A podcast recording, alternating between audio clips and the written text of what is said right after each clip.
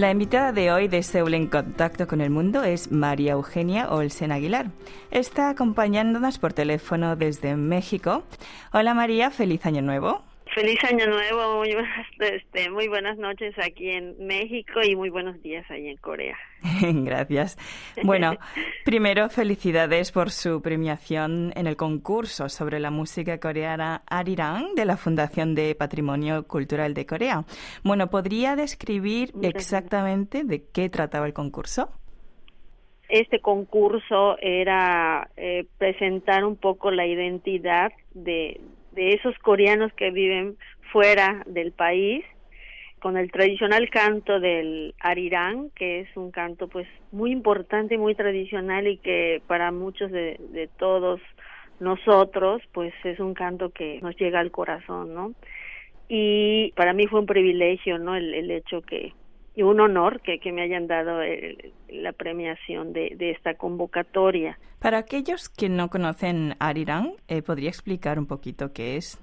Arirang es un canto de añoranza, es un canto que te transmite cierta tristeza, ¿no? Prácticamente de añoranza al ser amado y no necesariamente al ser amado, sino es un canto que pues añora en este caso el país, eh, con lo que es Corea, es un canto que, que lleva pues muchos siglos, ¿no? De mucho, mucho tiempo, muchos años de tradición. Y para nosotros los de México eh, este canto pues simboliza muchas cosas. Simboliza esperanza alegría amor por por tu patria cierta identidad el transmitir ese espíritu de, de Corea, ¿no? A, hacia el mundo, o sea, sentimos que este canto sí nos da cierta tristeza, ¿no? Muchos muchos sentimientos encontrados, ¿no? Entonces, pues originalmente se proyecta esta historia como pues un, una mujer, ¿no? que que añora que, que regrese el ser amado, ¿no? A, hacia ella, ¿no? Entonces, este, son muchas, muchas versiones, muchas historias, pero pues engloba muchas cosas, ¿no? Y usted ganó la competición con la obra titulada Anikin Arirang. Eh, Anikin de Eneken Arirang, sí. Sí, ¿y a qué se debe ese título? Eneken es una planta que se pues se cultiva aquí en el estado de Yucatán, una planta muy muy importante para el estado de Yucatán porque fue eh, en una época eh, principalmente mucho antes de, de, 1905 esta planta se cultivaba aquí en, México. En esa época eh, había mucha mucha la exportación y se producía mucho aquí en Yucatán. Entonces eh, eh, prácticamente el estado la península yucateca era era muy fructífera de, en la cuestión económica, ¿no? Entonces había mucha mucha riqueza, no mucha fortuna para aquellos que, que, se dedicaban a, a cultivarla, ¿no? Lo, por ejemplo, lo que son los dueños de las haciendas aquí, eh, se cultivaban y, se tenían que, que, ir a los campos para, para cortar esta planta. Entonces, la, la canción en sí eh, quisimos reflejar eh, ese espíritu de sufrimiento también, ¿no? De, de, lo, de los coreanos que, que llegaron aquí y precisamente lo titulamos de, esa manera, ¿no? Como en Eken, como esa esa parte de, de la historia que nos quedó muy marcado, ¿no? De, de los coreanos y por la añoranza de regresar a su país. Entonces, eh, prácticamente lo involucré ¿no? con esta canción. ¿Podría describirnos un poco de qué trataba su vídeo exactamente? ¿Era sobre el Arirán? ¿Y qué es lo que hacía usted? En el video interpreté lo que es el arirang. A mí me interesó mucho hacer un poco de, de danza, de la danza coreana, bailar. Dije, eh, a ver si es posible poder bailar y poder cantar al mismo tiempo, ¿no? Entonces eh, hacíamos una interpretación allá de, de los movimientos característicos de la danza coreana, de, la, de los movimientos de los brazos. Eh, precisamente esta canción eh, la he bailado pues durante de 15 años y quise yo reflejar como, como mucha gente me conoce bailando esta, este baile del arirán, porque yo la interpreto bailando, Entonces hice en parte una unos pequeños movimientos de danza coreana, pero a la vez interpretando la canción. Sí, yo la vi bailando también, vestida mm, con el traje tradicional coreano, el hanbok, muy bonito. Y si puedo pedirla que cante un poquito Anikin Ariran, por favor. Sí. Ariran,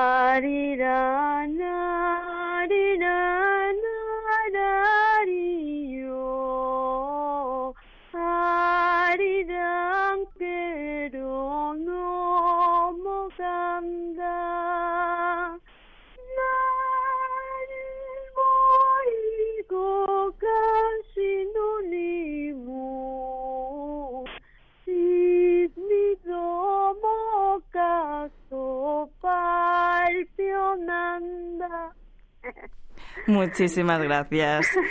Bueno, y bueno, ya sé por qué ganó la, la competición. Muchísimas gracias, muy bonito. Ah, no, gracias. Pues, este, bueno, usted es descendiente de los coreanos que inmigraron a México, ¿no? Durante la colonia japonesa sobre Corea. ¿Podría interpretar entonces su participación en el concurso en sí como un esfuerzo para mantener esas raíces coreanas? Mira, em, no sé, soy eh, descendiente de cuarta generación. Tengo tan arraigada la cultura porque mi abuela, que era hija precisamente de coreanos, o sea, cuando llegaron los coreanos, pues muchos hicieron sus familias aquí. Creo que mi abuela eh, nos, nos apoyó muchísimo con la cuestión de la identidad. Ella nos inculcó mucho la historia, su esfuerzo. Para ella fue de mucho sufrimiento, pues porque eh, tenían ese miedo de, de no ser reconocidos, de, o sea, les llamaban extranjeros.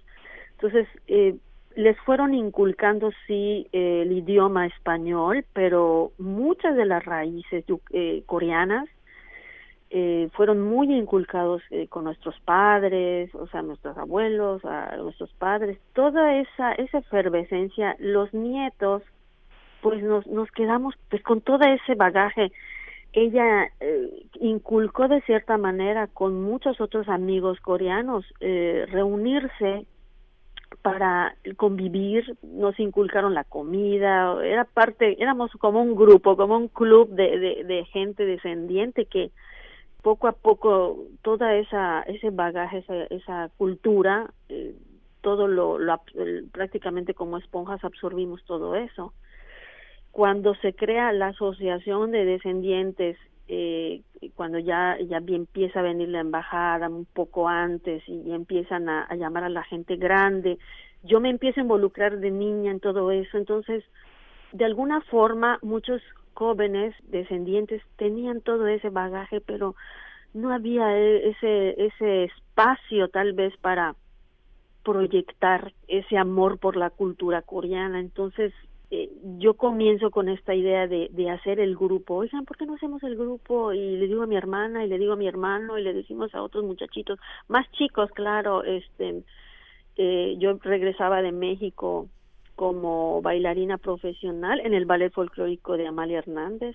Y cuando regreso eh, les digo vamos a hacer algo ya profesional y vamos a entonces ese espacio nos ha servido para pues para conocernos más.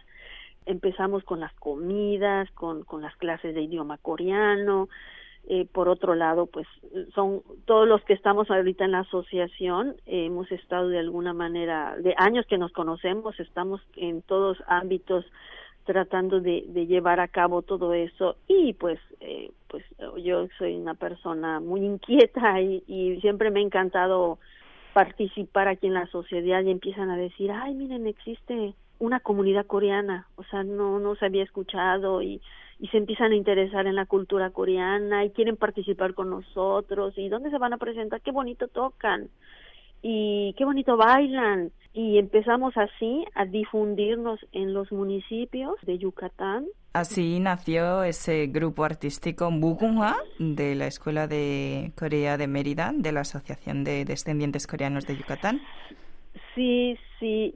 Yo eh, estaba, le digo, bailando en Ciudad de México, en el Ballet Folclórico de México. Regreso aquí a Yucatán y ya nos habían donado unos instrumentos, pero pues estaban allá en la asociación y yo le comento a mi hermana, vamos a hacerlo con los muchachos, oye, ¿qué te parece? ¿Cómo? Empiezo ya a decirle el nombre de todos los que somos, los que nos reunimos en las, en las reuniones familiares, oye, este, pues vamos a invitar y a ver quién quiere, y empezamos a decirle, y pues ninguno es músico, ninguno era bailarín y ni danzante, no tenían ese entrenamiento y todos automáticamente me dijeron que sí y así comienza la historia. ¿Y qué se este, enseña en, en el grupo? enseñamos danzas coreanas, eh, los bailes de, de Buchechum, es baile, son bailes eh, coreanos, algunos eh, con diferentes versiones musicales,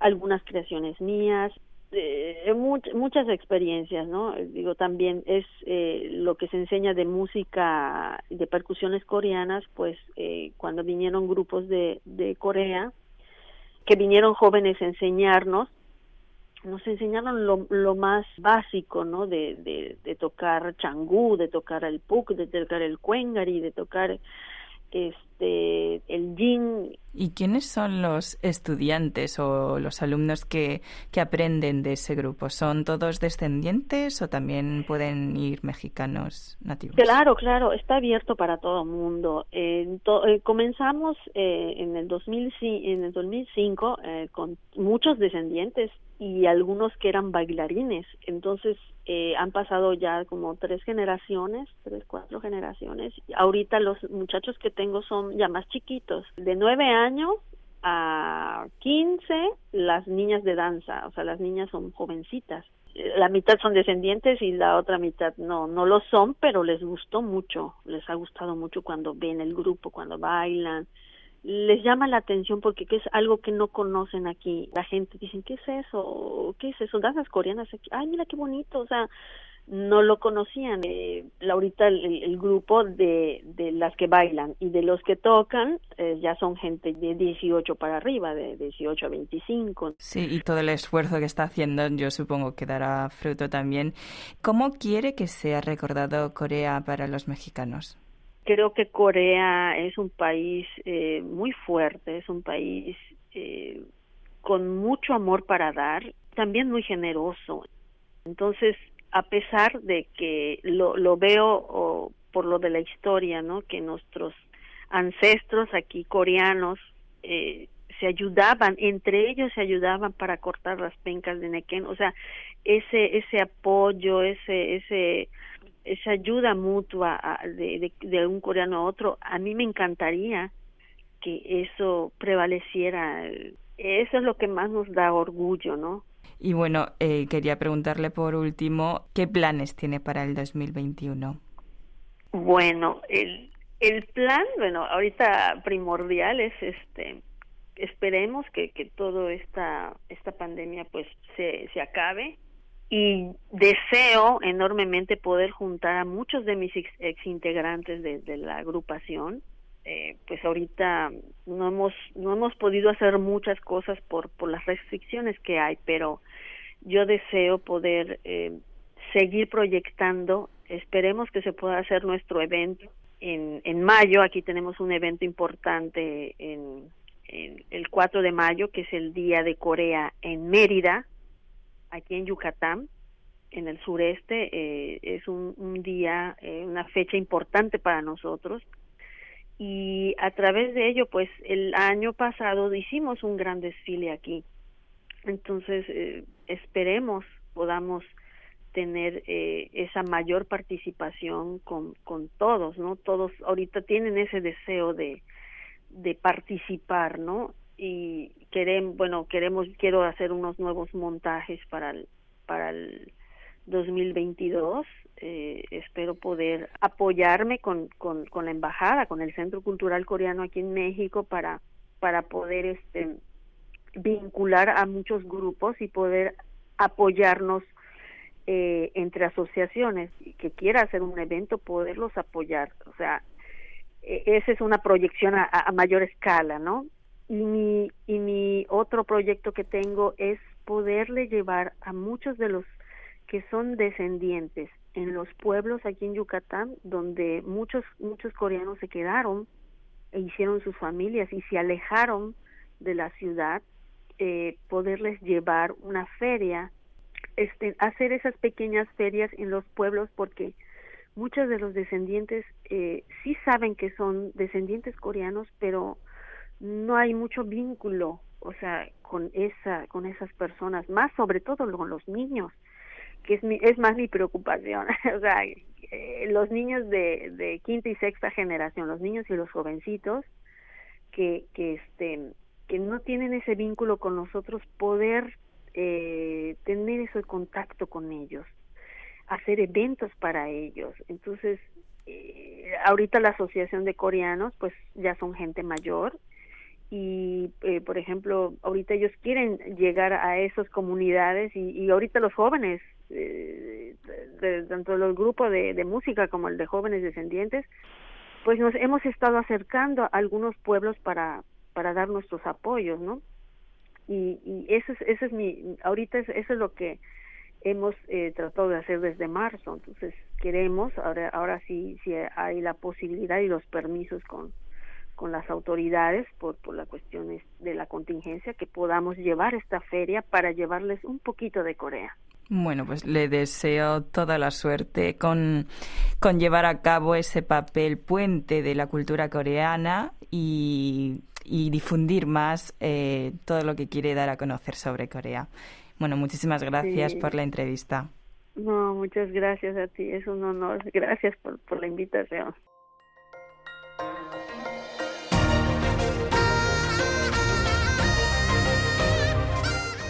Acaban de escuchar el podcast de KBS World Radio.